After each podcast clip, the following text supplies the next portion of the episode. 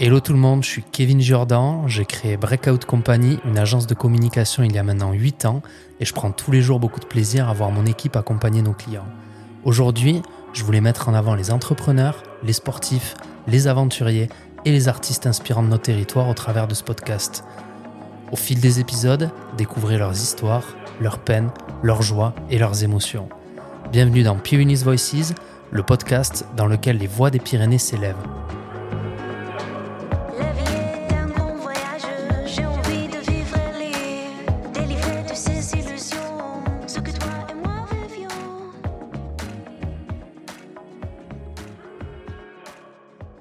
Il arrive que le Pyrénéen parte dans les Alpes pour euh, développer sa carrière sportive ou sa passion de la montagne, l'inverse est plus rare. Mon invité du jour a décidé de casser les codes en migrant dans sa jeunesse depuis les Alpes vers les Pyrénées. Même quand on lui propose d'y retourner quelques années plus tard pour une belle opportunité, il préférera rester vers chez nous. Véritable couteau suisse aux passions multiples, la photo, la montagne, le ski, la musique électronique et la rédaction, il les met au service de son parcours professionnel et maintenant au service du développement du territoire en tant que destination touristique incontournable. Personnage haut en couleur qui n'a pas la langue dans sa poche, il déborde d'idées originales et sous ses airs de mec cool, c'est un vrai pointilleux avec le souci du détail dans les tripes. Notre première rencontre date d'il y a plus de 20 ans sur les bancs de l'école et par la suite, même quand nos chemins se séparaient, notre passion commune pour le ski nous a toujours amenés à nous croiser régulièrement. Anthony Bonal, c'est un vrai plaisir de te recevoir aujourd'hui. Je te souhaite la bienvenue dans Pyrenees Voices. J'ai hâte que les personnes qui nous écoutent apprennent à te connaître au travers de notre échange. Anto, comment vas-tu? Ben, Salut Kevin, déjà vraiment merci pour l'invite, c'est super cool. Bah, c'est plaisir. hyper drôle en plus de, de se retrouver là après euh, tant d'années et puis surtout euh, enfin, ta description là me fait, me fait sourire. euh, Merci beaucoup. Du coup, ça va, écoute, ça va pas mal, ça va très bien. On est en pleine saison d'été, donc c'est quand même pas mal le rush, mais j'adore ça.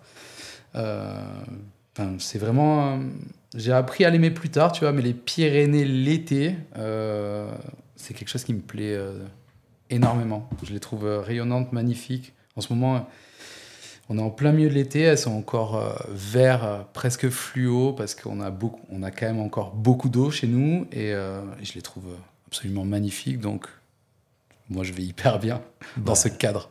Parfait, donc euh, vous l'aurez compris, un vrai passionné de, de montagne et surtout de, des Pyrénées chez nous. Euh, est-ce que tu peux, euh, est-ce que tu peux te, te présenter un peu là, nous parler de, de ta vie, tes- ton ou tes activités professionnelles? Parce qu'aujourd'hui, tu mènes pas mal de projets en même temps. Est-ce que tu peux nous parler un peu de toi et, de ce que tu fais en ce moment, s'il te plaît? Ouais, du coup, je suis principalement, je suis social media manager pour la destination Haute-Pyrénées. Euh, donc, euh, je m'occupe des, réseaux sociaux, des différentes pages euh, de Haute-Pyrénées. Je fais également de la création de contenu, donc pour alimenter ces pages, mais aussi pour nos sites web, nos brochures, pour le mettre aussi à destination, hum, pardon, pour le, mettre à profit des, journalistes et des, et des partenaires qu'on a. Ça peut être des offices de tourisme, ça peut être voilà, des, tous les sociopros qui bossent avec nous. Euh, sur la partie création de contenu, il y a une grosse partie de mon boulot en fait qui consiste à écrire euh, des films pour mettre en avant le, territoire. Euh, donc la première partie, c'est vraiment moi je m'occupe de la rédaction avec ma, avec ma directrice. Puis après, une fois que le projet est validé, je monte le tournage, je, monte l'équipe. Et une fois sur site, je m'occupe vraiment de tout le déroulé. Donc euh, je chapeaute un peu euh, la prise de vue, euh, le choix des plans, etc. Et une fois qu'on rentre au bureau, je suis toute la chaîne de post-production, donc c'est-à-dire le montage, la colorimétrie. Souvent, on a différentes personnes. Aujourd'hui, vraiment, le, les métiers évoluent, donc on a vraiment différents prestataires pour ça.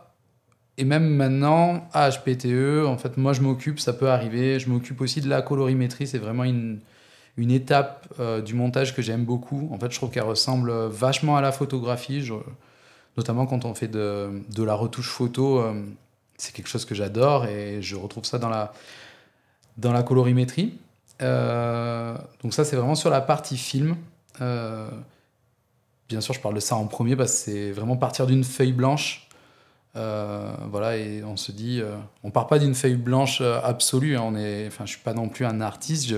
J'ai des, contraintes, on va dire. Je, dois mettre en avant le territoire et surtout les spécificités en fait de chaque vallée, chaque ville ou chaque station.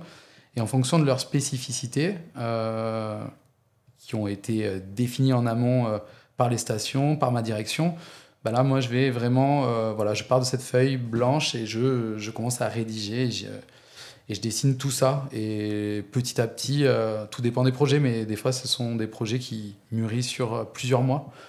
Et, et c'est ce que je trouve vraiment cool, quoi. Tu pars de, de, zéro et puis tu finis avec une équipe de plusieurs personnes, des fois, et c'est absolument génial. Donc ça, c'est sur la partie film. Il y a aussi une partie un peu éditoriale. Euh, aujourd'hui, HPTE, on a, euh, on a des personnes qui rédigent. Euh, moi, je peux venir aussi en renfort là-dessus sur de la rédaction web. et c'est à peu près tout. Donc, c'est vraiment tout, tout, le volet, on va dire, communication digitale. à côté, en parallèle, donc, je travaille, j'interviens à l'IUT en chargé de cours donc dans un, vraiment majoritairement sur de la création de contenu et également euh, de la stratégie social média. Cette année, en plus, je vais donner des, mes premiers cours de photo.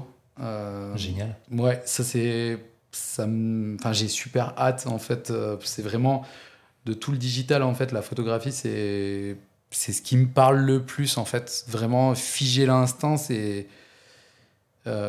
en fait, moi, ça me fait vibrer. Euh, on sait aujourd'hui que la, que la vidéo est le contenu numéro un, hein, on le dit. Mais euh, personnellement, moi, ce qui me, ce qui me touche, euh, c'est vraiment si on doit résumer une scène, une seule fraction, une seule pause, et tu te dis ben, laquelle tu choisis, quel angle, quel regard, ça, je trouve ça fou. Et les émotions que tu peux faire passer au travers d'un, d'un, cliché, c'est, c'est assez dingue. Donc, j'ai vraiment hâte et enfin, donc, euh, je bosse comme photographe, euh, mais vraiment dans des domaines euh, aujourd'hui, c'est c'est vraiment une toute petite partie de mon temps. C'est vraiment, en fait, je bosse plus par plaisir. donc, ben, j'ai gardé le ski. donc, je bosse sur le marketing, on va dire, de montagne.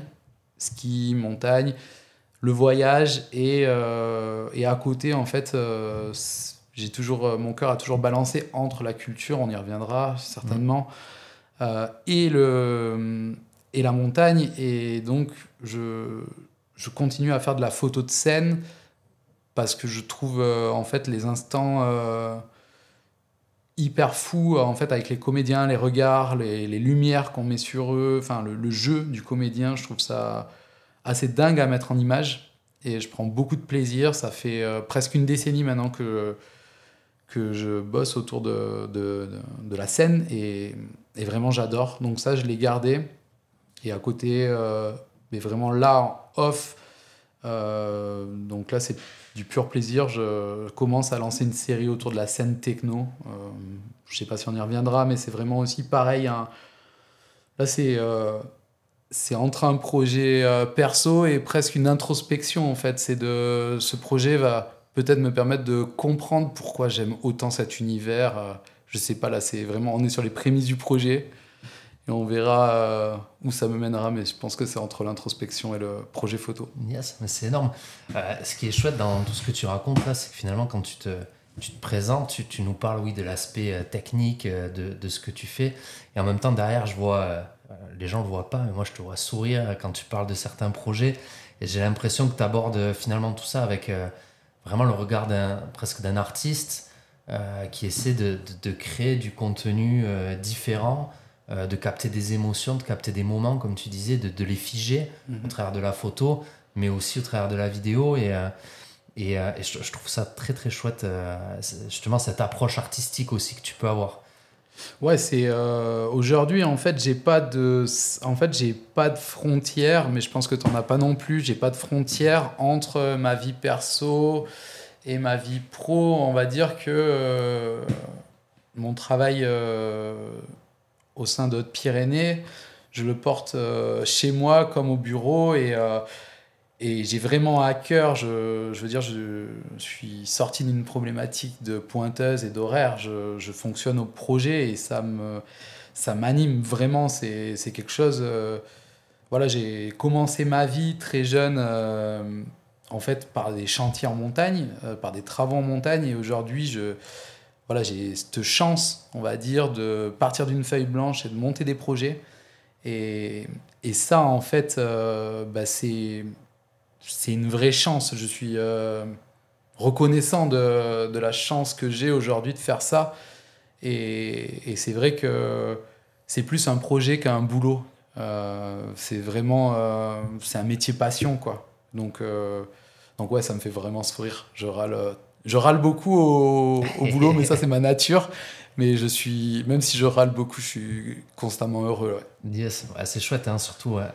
nos jours, on parle beaucoup justement de cette ce besoin d'allier de, finalement plaisir et, travail, passion et travail, de faire en sorte que justement son quotidien ne ressemble pas à, un quotidien de, boulot, que ce soit plus une contrainte. Et euh, je trouve que tu as un bel exemple de, ça en fait, de, cette capacité justement à vivre euh, pleinement de sa passion et donc à jamais finalement avoir l'impression de travailler ou presque. Et, euh, ça, je trouve ça chouette. je voulais revenir un peu sur, sur ton parcours aussi pour, pour en arriver là. Parce que, bah, comme je le disais en intro, hein, ça, fait, ça fait plus de 20 ans qu'on se connaît.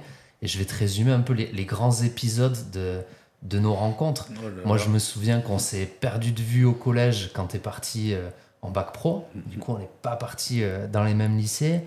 Ensuite, on se recroise quelques années plus tard. Tu es le, le, fier euh, porteur de lance de Powomag, un des premiers blogs de frisky qui existait sur Internet. Et je crois que c'est là que tu as un peu développé aussi cette passion pour la rédaction, la photo, l'image. Ouais, carrément. Et, euh, et je me souviens qu'à cette époque, on parlait aussi de, de ta carrière de skieur euh, rando, euh, avec les compétitions de fou que tu faisais. Et, j'ai un souvenir qui m'avait vachement marqué. Tu m'avais dit c'est chouette, c'est dur. À l'arrivée, tu vomis à chaque fois, mais j'adore ça. ça m'avait marqué. Ensuite, je te retrouve quelques années plus tard euh, je te croise dans Tarbes et tu m'expliques que tu vas partir à Foix travailler pour euh, une salle, euh, une MJC. une scène, nationale, scène, nationale. de, de spectacle, comme le Parvis en fait, ça s'appelle l'Estive. Ouais. Voilà, donc je me souviens, là tu me disais oui, mais c'est vrai, le ski j'aime beaucoup, les Pyrénées ça me plaît, mais là j'ai envie d'être plus dans la culture. Et puis six mois plus tard, je te recroise, t'es de retour, ou un truc comme ça, quelques mois plus tard. Et puis finalement, on se recroise encore euh, un peu plus tard au Wi-Fi Festival où tu as l'appareil et tu es en train de, faire un reportage pour euh, Ski Pass, si je ne me trompe pas, euh, à ce moment-là. voilà, donc un parcours hyper varié. et puis finalement, la dernière fois qu'on s'est croisé, c'était sur le festival de film ici à, Tarbes, sur lequel je travaillais. Et là, ça y est, tu étais HPTE, à fond dans le, boulot de développement de l'image du territoire. Comment finalement t'es arrivé là C'est quoi ce chemin que tu as parcouru euh, euh, Parce qu'à chaque fois qu'on se croisait, en fait, il y avait un truc nouveau, mais il y avait toujours un lien, et c'était la passion, je crois, dans tout ce que, tout ce que tu as fait. Ouais, c'était la passion, puis c'était quand même, euh, c'était, si on le résume, c'était quand même les Pyrénées au milieu de tout. bah, je pense que j'ai fait une grosse crise d'ado en fait. Hein. Déjà, c'est le premier truc c'est que ouais, j'ai fait les choses à l'envers. Ado, je, je pensais vraiment qu'à faire l'imbécile et à skier. Euh. donc j'ai commencé par. Enfin, je suis allé à un salon, puis j'ai vu un. En fait, j'ai découvert la classe de Bagnères où euh, ils proposaient en fait la maintenance des remontées mécaniques de ski. Alors, enfin, j'ai vraiment vu à court terme là, pas de plan de carrière. Je me suis dit que ça allait être cool, que pendant que mes copains allaient euh, étudier, j'allais skier quoi et que j'allais m'occuper des, remontées. Je trouvais ça top. Et puis, euh, et puis derrière, en fait, j'ai voulu embrayer euh, sur un BTS, donc à Jean Dupuis, mais qui était vraiment tourné vers l'industrie. Euh, au début, les profs nous avaient dit qu'on pourrait quand même faire nos stages en station. Puis en fait, par rapport au contenu de, du BTS maintenance industrielle, ben, c'était un peu léger. Donc ils nous ont dit qu'on était obligé de le faire en usine. Donc là, euh, ben, j'ai quitté, quitté le navire au bout de six mois. J'ai dit que je ne pourrais pas faire ce métier, c'était évident. Euh, Sauf que chez moi, quand je suis rentré et que j'ai annoncé à ma mère que j'avais quitté le navire, bah, elle m'a dit qu'il fallait aller bosser. Euh, j'ai embrayé direct. En fait, j'ai fait une formation de cordiste et j'ai travaillé direct sur les chantiers en montagne à, 18 ans, quoi. Et ça m'a vraiment fait bizarre parce que les travaux en montagne, c'est absolument génial. On vit de, belles choses, mais c'est hyper physique. Et, je pense que j'étais encore vraiment un, gamin, quoi. Et, euh, et surtout, j'étais pas du tout euh, bricoleur. En fait, la vie m'avait poussé là-dedans avec la maintenance, avec voilà, euh, moi je voyais les travaux accro pareil pour l'élément, c'était toujours pareil, c'était l'élément, la montagne, j'étais en montagne, mais j'étais pas du tout épanoui par euh, ce que je faisais. Les journées étaient horriblement longues en fait. Et, euh, et en fait, ouais, ma, ma copine m'a, m'a, en fait, m'a poussé à, m'inscrire donc à, la fac. Elle t'a même traîné, elle je m'a traîné, elle m'a carré, elle m'a littéralement traîné jusqu'au bureau de, du secrétariat. Et grâce à elle, euh, euh, je me suis inscrit et, et en fait j'ai pris un nouveau virage. Donc euh, ça c'est déjà un gros merci à, Gwen parce que c'est en partie grâce à elle que, je, que j'en suis là. et donc j'ai, rattaqué comme ça l'université. Alors je sais pas si toi tu as eu une voie un peu royale, tu vois, avec des études puis une école d'ingé, je crois, non? Ouais, tout à fait. Une école d'ingé. Mm. Et donc, euh, euh, c'est pas du tout le même chemin. Tu vois, moi, je me suis retrouvé sur les bancs de l'université avec un niveau bac pro. Puis euh, des potes à moi qui avaient un bac S qui sortaient tous les soirs. Puis le premier trimestre, j'ai essayé de faire pareil. Puis ça n'a pas du tout fonctionné. Je me suis fait exploser aux notes. Donc derrière, il a fallu bosser dur, dur, dur. Et ça a été ouais, je pense que pour gommer le retard, ça s'est pas gommé en un an. En fait, j'avais, qu'on le veuille ou non, euh, j'avais trois, j'avais ce socle de, du lycée euh, j'avais, qui me manquait en fait. Et puis j'avais surtout euh, pas la méthodologie de travailler, de, d'apprendre tout seul. donc c'est, c'est quelque chose que j'ai acquis au fil des ans. Et, et je suis arrivé en master, j'ai, réussi à avoir un programme d'échange au Québec dans un laboratoire de physiologie du sport et, c'est absolument génial le Québec. C'est là où je suis vraiment tombé amoureux de, je crois, de, la recherche, des études, de la rédaction. Quand je suis rentré, euh, ben j'ai voilà, j'ai voulu, si tu veux, continuer à rédiger. Euh, je savais pas exactement, j'étais euh, encore étudiant et la première expérience que j'ai eue, en fait, avant le blog POO, c'était de rédiger pour un, un magazine, en fait, un, un, un blog de culture électro. Au début, il était totalement pirate. Euh, on, offrait même, c'était complètement bête. Hein, euh, je crois que tu pouvais, euh, on mettait à dispo des, albums un peu pirates, quoi. tu vois, et puis on s'est. Moi, j'ai pas connu cette époque-là, mais derrière, on a, on a, si tu veux, fait de la rédac de culture musicale. Je suis rentré à ce moment-là et, c'était absolument génial. Mais il me manquait un pan euh, de ma vie, c'était le ski. Et du coup, très vite, euh, j'ai fondé Po Mag, du coup avec Pauline Vigneault. Et on avait donc une partie ski. Euh, donc c'était report des conditions. Donc conditions, c'était des sorties, des balades, mais ça pouvait être aussi des live reports d'événements. On s'est croisés d'ailleurs à ce moment-là. Tout à fait. Et événement, euh, je pense que c'était pas ce qui passe, mais c'était avec euh.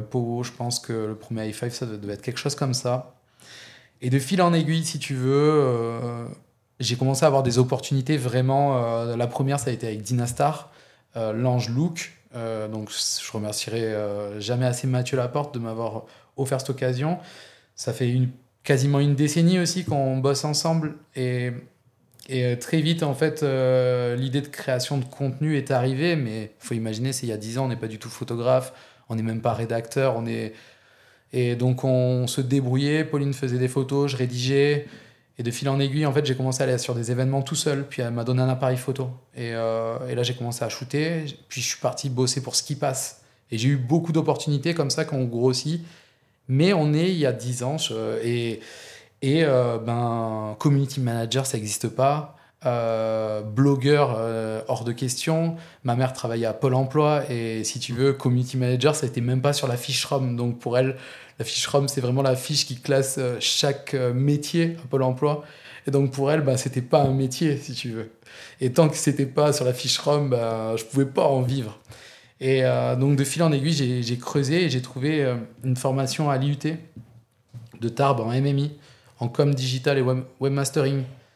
Et si tu veux, ce que je faisais là-bas, l'ai. en fait, ça m'a permis de visualiser l'intégralité des métiers du, web euh, et surtout d'avoir un diplôme parce qu'en France c'est vraiment ce qu'on regarde c'est avoir un diplôme et à partir de là c'était lancé j'ai toujours travaillé en continu euh, dans le digital du coup s'il y a des parents aussi qui nous entendent et que vos enfants veulent faire des études euh, dans le digital laissez-les y aller les yeux fermés s'ils bossent, il y a vraiment du boulot. Ah, je crois qu'en plus, là, le, pour le coup, le digital en ce moment, c'est vraiment le feu.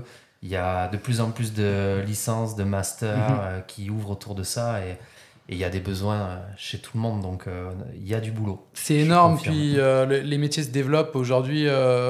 Si on prend des exemples pour gérer une page Facebook, ben, il y a trois corps de métiers différents. Aujourd'hui, il y a la personne qui va gérer la modération, la réponse au client. Moi, je vais m'occuper de la création de contenu et on a une autre personne qui gère les, les campagnes sociales. Mm. Et tout ça, c'est vraiment aujourd'hui trois métiers différents. Dans, dans le web, bah, c'est pareil, il y, a des gens qui s'occupent de, de créer un site, il y a des gens qui, qui s'occupent de l'intégration, il y a des gens qui s'occupent de, des campagnes.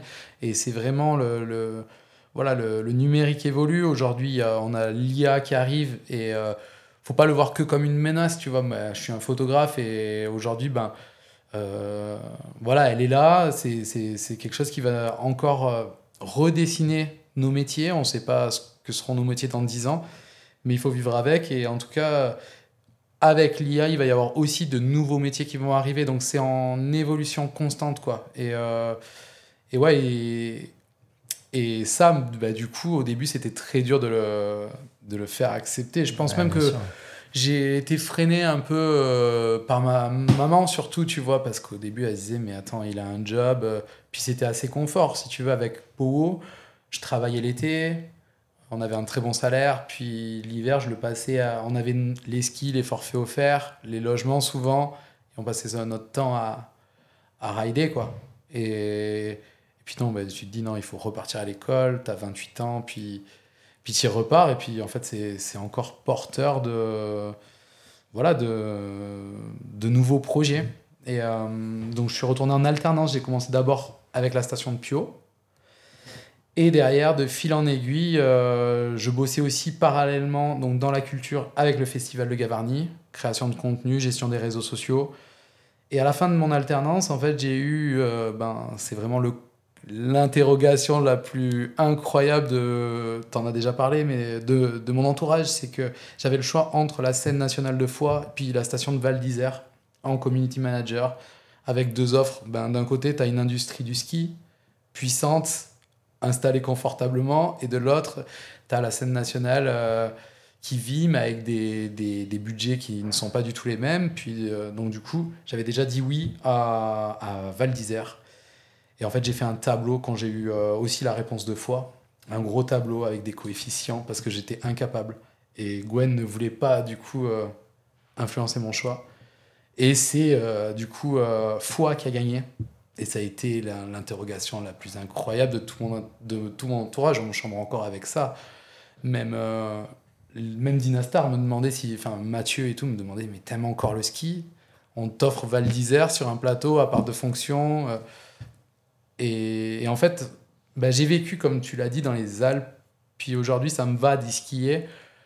Parce que c'est absolument. ce sont de magnifiques domaines, de belles montagnes. Mais je crois que la mentalité pyrénéenne, nos montagnes la proximité avec l'océan, l'Espagne, euh, cette euh, euh, mixité culturelle. Tu passes juste, regarde, ici, tu, tu passes de l'autre côté du, du, tunnel et puis tu arrives en Aragon et c'est plus du tout la même culture. Ou même tu arrives, regarde, tu vas dans le 66, dans, le Pays Basque. En fait, on a une richesse et surtout une convivialité, une simplicité de vivre que je en y allant là, que je ne retrouve pas dans les Alpes. Et, aujourd'hui, voilà, ma vie est ici, quoi. Et en choisissant ça, finalement, ben, je te cache pas que les premiers mois, parce que ça a été, enfin les premiers mois, les premières soirées à foi quand je suis arrivé, ben, en fait, je me suis dit, t'as fait la plus grosse connerie de ta vie. Franchement, euh, il se passait rien. Et puis le boulot était incroyable, mais la vie en Ariège, En fait, je n'avais pas d'attache et je trouve l'Ariège vraiment différent des Hautes-Pyrénées. moi, je me plais vraiment ici, c'est mon territoire de cœur, quoi. J'étais là, mais j'ai fait vraiment une boulette. Et puis là, je ne pourrais jamais postuler à nouveau. Et en fait, c'est peut-être un signe du destin, c'est que trois mois après, il y a eu l'offre à Haute-Pyrénées. Et si tu recoupes toute, euh, toute ma carrière, en fait, c'est à la croisée de tout. C'est-à-dire qu'on parle de ski, l'été, je couvre aussi les événements culturels, puis euh, je parle du territoire. Mais là, c'est un territoire, Val, tu vois, c'est beau, mais finalement, si tu l'analyses, ce n'est pas, pas chez moi. Là, ici, c'est bah, mes montagnes de cœur et et mon métier aujourd'hui, c'est de chaque jour les mettre en, en lumière. C'est absolument fabuleux, quoi. C'est voilà, c'est comme si, euh, enfin, tu es payé pour parler de ta passion. Donc euh, l'un dans l'autre, cette erreur m'a ouvert euh, le plus beau des jobs, quoi. Voilà. Si tu considères ça comme une, comme une erreur d'être parti à fois Sur le papier, je considère en fait par rapport à la qualité de vie. Alors si je le regarde d'un point de vue purement technique, je trouvais le métier dans une scène nationale absolument dingue parce que pour la, si tu aimes la création de contenu, tu arrives tous les jours avec des, des artistes qui sont soit en résidence, soit qui vont. Ils arrivent, ils installent et ils montent leur spectacle. Et ils passent deux à trois spectacles par semaine, totalement différents de la danse, du théâtre, du cirque, du cinéma. Donc tu es dans un bouillonnement qui est juste dingue, c'est absolument génial. Et tu es dans un microcosme, tu es tout le temps. Donc tu gravites là-dedans et c'est hyper enrichissant. Mais tu sors de la scène nationale, euh, tu te retrouves. Enfin, moi en Ariège, j'ai pas du tout réussi à m'adapter. Et puis, euh, et oui, sur le papier, euh, en fait. non, enfin, j'arrive pas à dire, je pense, je sais pas dire si c'est vraiment une erreur, mais c'est vrai que sur le papier, les premiers soirs, j'avais vraiment l'impression d'avoir fait quand même une sacrée boulette, ouais. Ah, je peux comprendre, je peux comprendre, surtout qu'en plus, quand tu vois aujourd'hui euh, les community managers de Val d'Isère, euh, mhm. Valto, etc., c'est un peu les c'est un peu les stars, du, stars. Euh, du des social media. les mecs, ils sont dans toutes les conférences. Mhm. ils ont des moyens. ils ont des prix, ils ont des moyens exceptionnels. Euh, comme tu disais, dans le community management, aujourd'hui, il y a différents métiers. Mm, mm. Si je dis pas de bêtises, je crois qu'à Val d'Isère, ils sont 4 ou 5. Pour, Val d'Isère, je, euh, pour Val je ne peux pas dire, mais en tout cas, Val Thorens, euh, ouais, ils doivent être au moins bien 3, rien que sur les réseaux sociaux, sans compter tout le digital, avec effectivement, comme tu le dis, des Thibault Loubert, des personnes de, de, référence aujourd'hui dans le, dans le social media. Et c'est un euh, j'ai failli le dire, tu vois, tout à l'heure quand on parlait euh, en fait de, de, de, job, notamment avec Côte Pyrénées. J'ai presque l'impression, en tout cas dans le social media, qu'il y a une espèce de mercato. Euh, tu sais, où tu as des teams et tu as Thibault Loubert à Valto et tu as comme ça. Et, et en fait, moi j'ai un peu l'impression d'être sais, comme un fan de l'OM qui se retrouve à jouer chez lui dans son stade. Et, et c'est forcément, c'est pas la plus grosse écurie, mais c'est celle que tu aimes vraiment avec le cœur. Et, et, et ça, c'est dingue, quoi. Vraiment. Et d'ailleurs, euh, pour la petite histoire, quand j'ai refusé du coup à Val, direct, eux m'ont dit, mais c'est c'est vraiment une question de budget. Euh, est-ce que ah ils étaient prêts même à, augmenter, à parler, à discuter. En tout cas, j'en sais rien, mais à discuter. Et ils me disaient, on avait un appart de fonction et tout, et il faut imaginer que l'autre t'es payé moitié moins. Et je lui ai dit en toute franchise, je lui ai dit non. Et là, il me dit bon bah là, je peux rien faire pour toi. J'ai plus d'arguments. J'ai plus d'arguments, c'est juste mort quoi. Mais ouais, c'est cool. Ce qui est marrant, c'est qu'on retrouve euh, différents trucs hein, depuis le début dans ton, dans ton discours. Et, on, a, on, a, beaucoup parlé de passion, mais je crois qu'il y a la liberté aussi qui, qui fait vraiment partie de ta vie. Et c'est vrai que moi, pendant longtemps, j'imaginais finalement que Mac pourrait devenir ton activité principale mhm. avec des avec d'autres débouchés derrière. Et en fait, je, t'avais plus imaginé euh, être indépendant mhm. finalement que euh, travailler, tu vois, pour, bah, pour la, la, région, le département et euh, et, être salarié comme tu le fais. Euh, ouais, c'est euh, ça. En, en tout cas, intrapreneur, c'est un, un, mot très à la mode en ce moment, mais je crois qu'il te va bien. il te va bien sur le coup là. Ouais, carrément. Mais ça, ça a étonné beaucoup de monde dans mon entourage et et en, en, fait, je marche au projet et c'est vrai que j'avais cette. Bah, tu parlais de liberté et Powo, on, on, a toujours eu Dinastar qui nous a accompagnés, mais qui nous a complètement laissé carte blanche là-dessus. vraiment, ça a été une collab assez dingue là-dessus. On n'a jamais eu de, pression sur, sur les sujets ou autres. Bien sûr, on a dû aller mettre en avant des visuels, mais ça, ça fait partie de nos missions premières. mais on n'a jamais eu de pression, donc on a toujours eu une liberté avec avec Powo de, créer du contenu comme on l'entendait. Et quand on a commencé, quand j'ai commencé à réfléchir à, effectivement, même j'en parlais avec Seb Repetto à l'époque, euh, qui lui lançait My Destination. Euh, il avait même lancé, on s'est retrouvé, quand j'ai lancé euh, Powo, lui avait lancé My Pyrénées. C'était sur un des premiers festivals, sur, c'est l'International Freeride Film Festival, il était à Saint-Lary. Yes. Donc je pense qu'on est en 2012, tu vois, quelque chose comme ça. Et en fait, il me disait, ouais, même lui, il me disait, euh, ben, ce, en fait, tu as une communauté vraiment qualifiée, ça peut valoir de l'or et tout, mais en fait, j'étais là, c'était un peu mon, mon espace d'expression et de liberté. J'avais pas envie que ça se transforme vraiment en truc placardé. Euh, et c'est vrai que c'était les prémices du blogging, donc y avait il y avait la place tu vois de carrément. Et puis tu avais fait ta place ouais on avait et puis on avait une euh, communauté qui était qui attendait. Je me rappelle euh, vraiment on avait des audiences en organique parce qu'on n'avait pas de budget tu vois euh, qui aujourd'hui n'était pas déconnante du tout. L'algorithme Facebook ne filtrait pas autant les liens sortants. Donc on arrivait à drainer vraiment par mois des dizaines de milliers de vues tu vois. Et avec encore une fois des des, skieurs. Donc on avait une vraie communauté là-dessus, ouais. Euh, ouais, non, c'est la, la, vie qui a fait que, et puis, et puis ouais, ça, ça a été le projet. Et puis finalement, après, quand ça a été carrément le territoire, tu vois, je me suis dit, ben, bah, c'est dingue, quoi. Tu vois, enfin, puis c'est hyper varié. En fait, ça a été aussi de nouveaux projets. Je sais, Pobo, ça, ça a duré euh, quelques années. Euh, quand même. Et c'est vrai que là, le projet s'agrandissait encore parce qu'il y avait le, le Madiran, le néotourisme, bah, justement l'été, parce que nous, on avait essayé de parler de, des Pyrénées l'été, mais c'était une cible de skieurs. Donc euh, ça fonctionnait pas. On a essayé aussi de parler, tu vois, je suis parti jusqu'à Chamonix sur le World Tour avec Pau. Ça, ça intéressait pas la communauté. La communauté voulait du ski et surtout de rando parce que c'était vraiment, en fait, nous, notre force, c'était la free rando, la pentraide dans les Pyrénées. Euh, donc en 2012, où il n'y avait pas encore tous les fat, light euh, qu'il y a aujourd'hui, et euh, tous les modèles de freerando. Et donc on montait des skis de freeride avec des diamires, enfin avec des diamires, c'était ce truc qui était horriblement lourd. et les gens, ça a commencé à les titiller, mais c'était encore quelque chose d'occulte.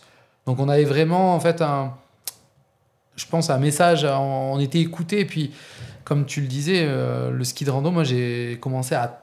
Donc euh, il y a 22 ans. J'ai commencé à 13 ans le ski de rando. Et je suis rentré très vite en équipe jeune de ski de rando. Euh, j'aimais pas la compète du tout. J'adorais l'effort, tu l'as résumé.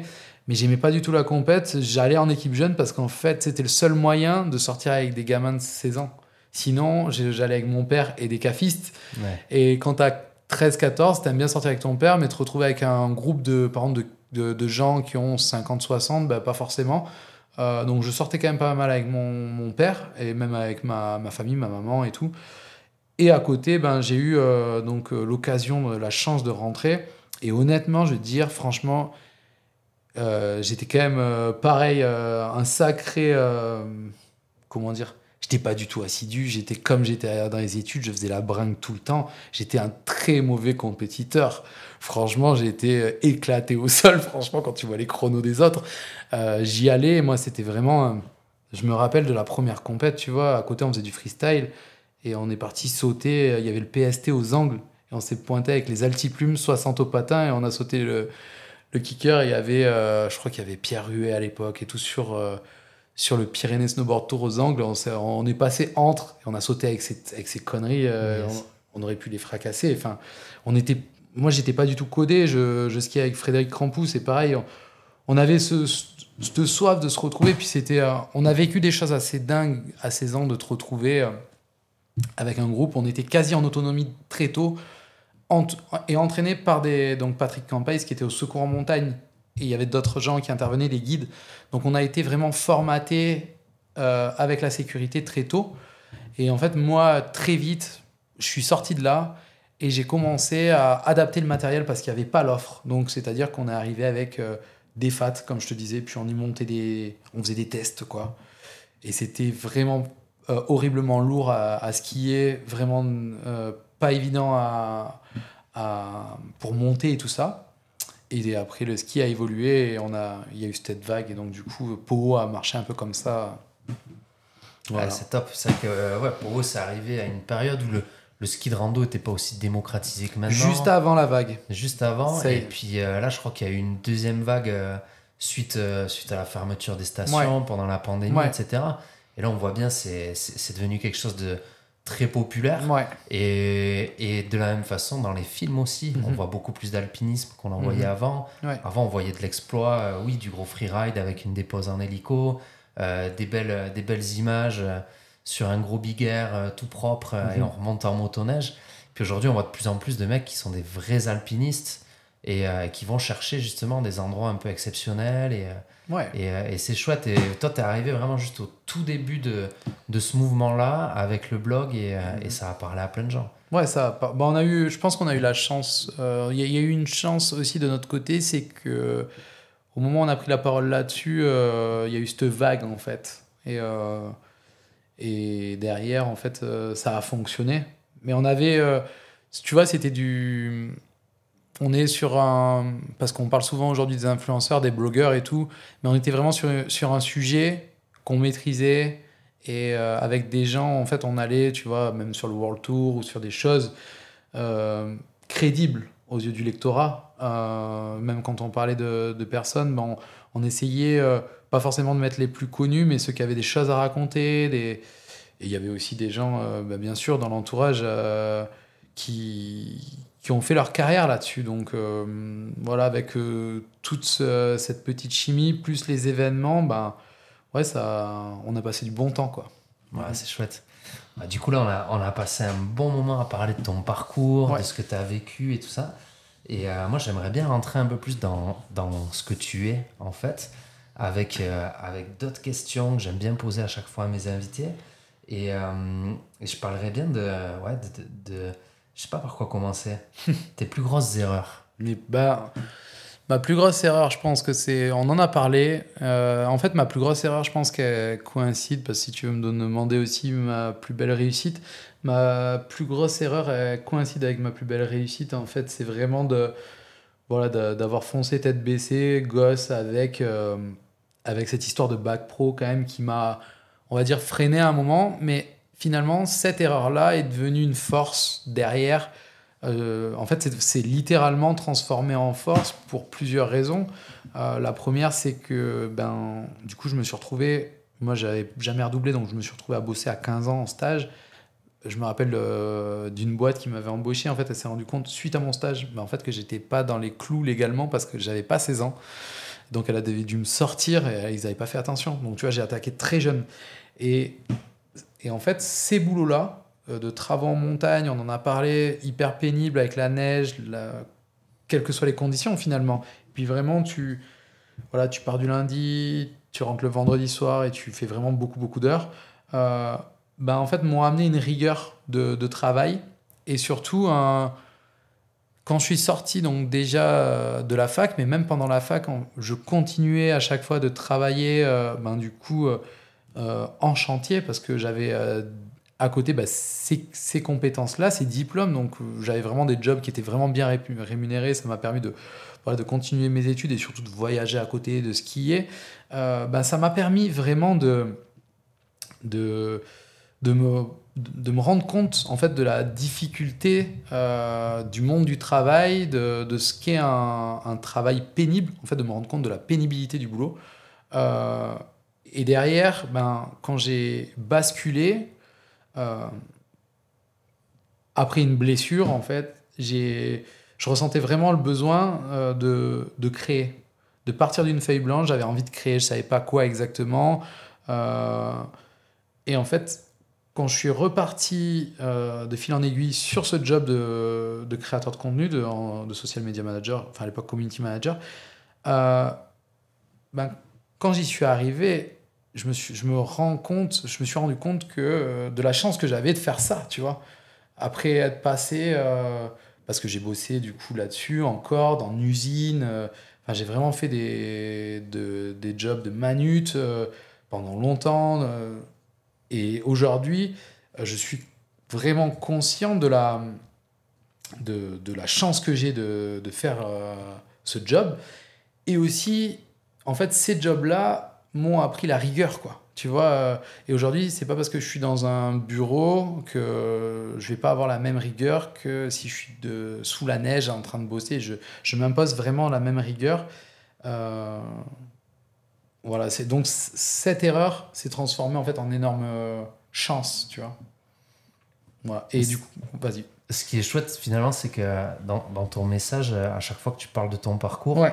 Euh, pendant longtemps, tu as vu euh, le fait que tu étais en bac pro comme un frein pour la suite, Ouais. comme un frein pour sortir de là. Et, et finalement, tu as, réussi, alors on t'a- un peu poussé, mais euh, on t'a motivé à un moment, mais tu as réussi à te, à te libérer de ce frein. Ouais. Et finalement, tu te rends compte que derrière, tu vois, tu as un master, tu pars étudier à l'étranger. Tu me Mhm. disais tout à l'heure que tu avais même hésité à, à partir sur une thèse. Mhm.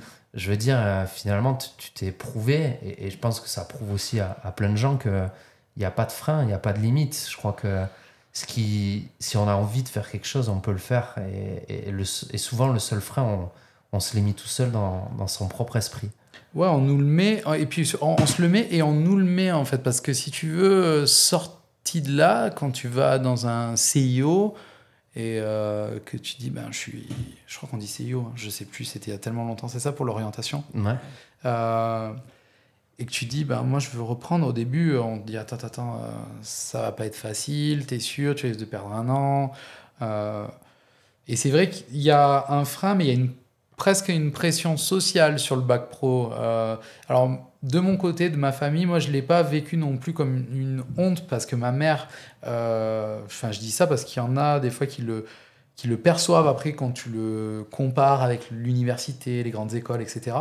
Moi, je n'ai jamais eu ça parce que ma mère bossait à Pôle emploi et a toujours valorisé le bac pro, le- les BEP, en fait, puisque ce sont des jobs qui te permettent vraiment, en sortie d'école, de te mettre dans l'emploi et qui, pour certains diplômes, te permettent d'avoir une qualité de vie derrière euh, énormissime. Tu peux vraiment euh, réussir ta vie euh, grâce à ce genre de, de job. Donc ça, c'est super important de le dire parce que c'est vraiment... C'est juste que moi, mon projet ne collait pas avec mes envies. Et derrière, quand j'ai voulu, bah, il y a vraiment cette espèce de pression par rapport au bac pro.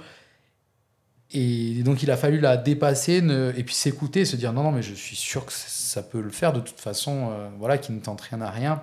Et puis, feu, on tente. Et c'est vrai que, en fait, ça, derrière, je pense que ça. En fait, du coup, ce passage-là, parce que c'est du coup quasiment une de mes plus belles fiertés, je sais pas si c'est fierté, mais en tout cas, c'est une de mes plus belles forces qui m'a donné, en fait, je crois, un, courage, on va dire, pour la suite, c'est-à-dire de dire, ok, tu as réussi ça, bah, tu as vu que c'était peut-être presque possible d'aller jusqu'à une thèse. Donc, en fait, fais des projets. Tu as juste à. Tu, tu dessines une stratégie, et derrière, au milieu, bah, il n'y a pas de secret, en fait, tu dois bosser. Quoi que- quoi qu'il arrive, c'est. Tout est possible, je veux dire, si des gens qui sont en bac pro veulent faire autre chose, ou si des gens ont des projets, même sans parler de, de- de formation pure, veulent faire autre chose, euh, en fait, il, faut, il suffit de dessiner une stratégie et derrière, de- bah, il n'y a pas de secret de se mettre au boulot et, d'y aller. quoi.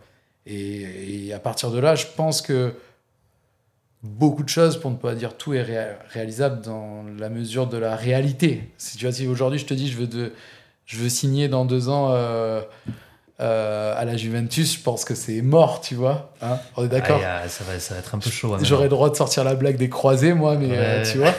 mais euh, tout est réalisable enfin, dans une réalité objective. Donc voilà, c'est ouais, une sacrée force, Yes. finalement. Et je retrouve pas mal aussi dans, dans tout ce que tu dis la- l'aspect rigueur. Et, et j'en parlais, j'en parlais au début. euh, je sais pas si tu t'attendais à ce que je te sorte ce côté justement euh, que tu as, tu vois, un peu pointilleux, le souci du détail et justement ouais, cette rigueur.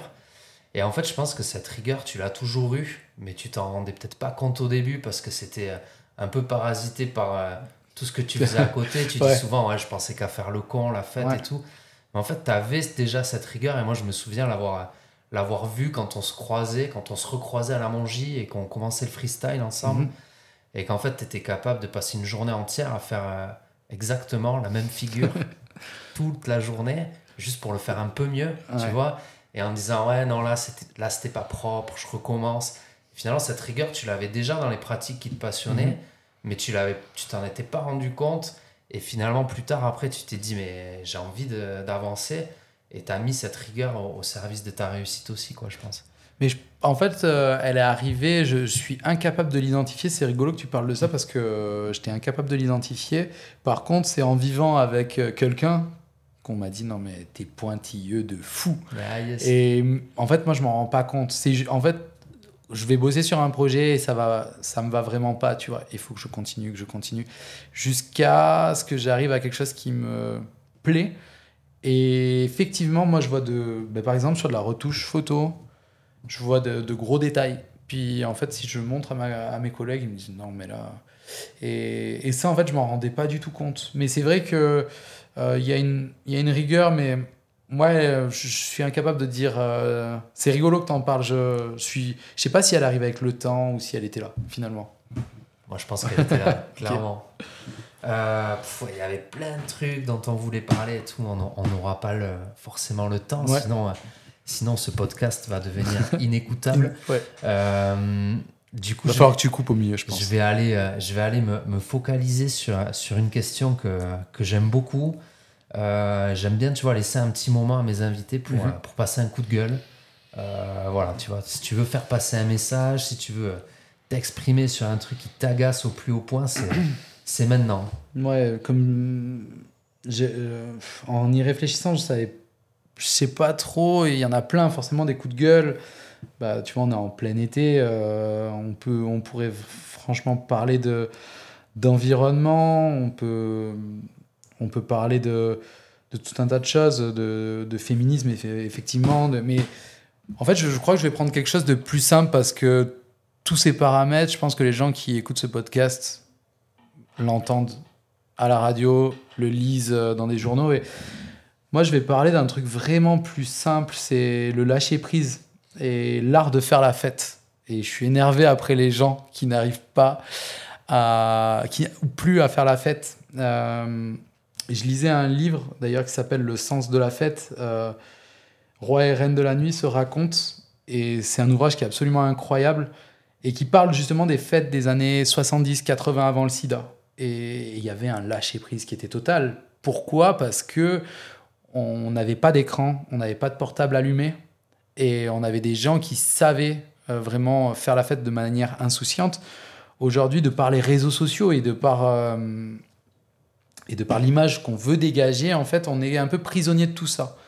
Et on se tient vachement plus. Si tu vas, je vais, je veux pas citer de, de lieux ici, mais il y a de, de- des lieux euh, qui ont une très belle ambiance. Mais si tu vas dedans, ce n'est jamais une Java démoniaque. Il y a du monde, ça danse un peu, mais on est loin de, des images là de Paris, de Pigalle des années 70. Et je trouve ça ennuyeux, tu vois, quelque part.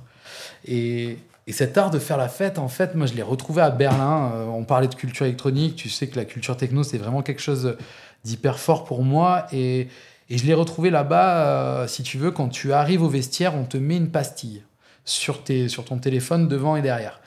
À la sortie du club, on, va, on peut vérifier ton portable et si on a enlevé les pastilles, le videur va exiger à regarder si tu as fait des photos dans le club.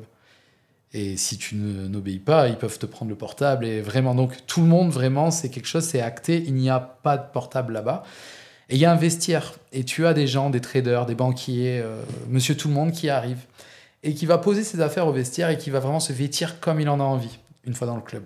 Et en fait, vu qu'il n'y a plus d'image, en fait, les gens sont vraiment euh, qui, ils ont, qui ils sont ou qui ils ont envie d'être à ce moment-là.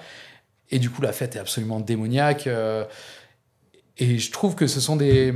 Au milieu d'un monde un peu euh, chaotique, je trouve que c'est des vraies parenthèses de, de liberté. Donc, il y en a marre là. Si les gens, vous m'écoutez, il faut qu'on refasse la fête plus simplement et plus pleinement. Voilà, c'était mon coup de gueule. Yes, il est très stylé je peux que, euh, que le valider. Et en plus, il, il fait écho à, à un autre problème, hein, qui est clairement le, le problème de, de l'image, de, de, de, de- de cette espèce de, de besoin de, de rentrer dans, dans des cases, alors Mhm. que, euh, je crois que notre génération, elle avait surtout envie d'en sortir, Mhm. absolument. Ouais. Et là, on, on se retrouve à, à devoir, euh, à essayer de respecter des codes à tout prix, euh, essayer de ressembler à, à des idoles qui n'ont pas forcément en plus des choses énormes à nous apporter. Et, euh, et je, je partage ton avis et je t'avoue que j'ai pas eu l'occasion de d'aller lâcher prise à Berlin, mais c'est un, c'est un projet dans Je ma, te le recommande. dans ma, dans ma bucket list. euh, il, est, il est en haut, en haut du panier. Quoi. Et je pense qu'il y a quelque chose juste de, de dissonant dans ce que je dis quand même, et je m'en rends compte, c'est que je te dis qu'il y y a ce besoin de lâcher prise et d'oublier son image, et en même temps je suis community manager. Euh, je pense que toi aussi tu dois à un moment donné gérer un, un Instagram, et on est un peu pris euh, voilà, entre l'image qu'on doit dégager d'un côté sur Insta, d'un côté sur LinkedIn, tu vois, et, euh, et ce que n'ont jamais. Donc nous, on voulait se séparer de tout ça et en fait, on est rentré dans un truc qui est pire que nos parents. Et si tu regardes les générations euh, qui arrivent derrière, euh, Y, Z, euh, bah, eux, c'est différent, ne le montrent plus, mais envoient des snaps constamment et font des soirées euh, derrière leur écran encore plus que nous. Alors il n'y a pas de plus, mais je veux dire, on n'est pas du tout en train de j'ai pas l'impression qu'on est en train de, ca- de casser cette chose et, et je dis on parce que je me mets vraiment dedans quoi. C'est aujourd'hui on va devoir apprendre à, à jongler entre notre vie perso et, euh, et vraiment et ce numérique qui est omniprésent et qui quelque part des fois nous emprisonne dans notre vie perso. On aurait peut-être pas besoin tu vois de de d'y être autant. Tout à fait, ouais, mais après, je pense que c'est euh, c'est aussi la, la capacité euh, des personnes à, à faire la part des choses Mhm. entre, euh, entre, entre la, la réalité, ce qui se passe sur les réseaux sociaux. J'ai tellement d'amis qui, qui contrôlent, euh, mais vraiment parfaitement leur image et qui, et qui, qui cachent des Mhm. aspects d'eux. Et quand j'en ai d'autres qui vont pas les utiliser du tout et qui vont juste vivre. Et, euh, et pour, pour finir un peu sur, sur le truc, ça, ça me rappelle un souvenir. Il y a quelques années, j'étais au Portugal avec ma, ma chérie et puis on, on allait faire la fête dans une boîte et et il y avait une jeune, euh, vraiment, pendant trois quarts d'heure assise sur un tabouret et, elle passait vraiment une soirée de merde, Mhm. je, je peux le dire. Et à un moment, je l'ai vu se lever, attraper son téléphone, faire un, un boomerang, c'était la- Mhm. la, mode à ce moment-là, des boomerangs, euh, faire une story et là, vraiment, le visage euh, rayonnant, soirée de folie. Mhm. Et, et en fait, elle a, elle a repris la scène trois fois.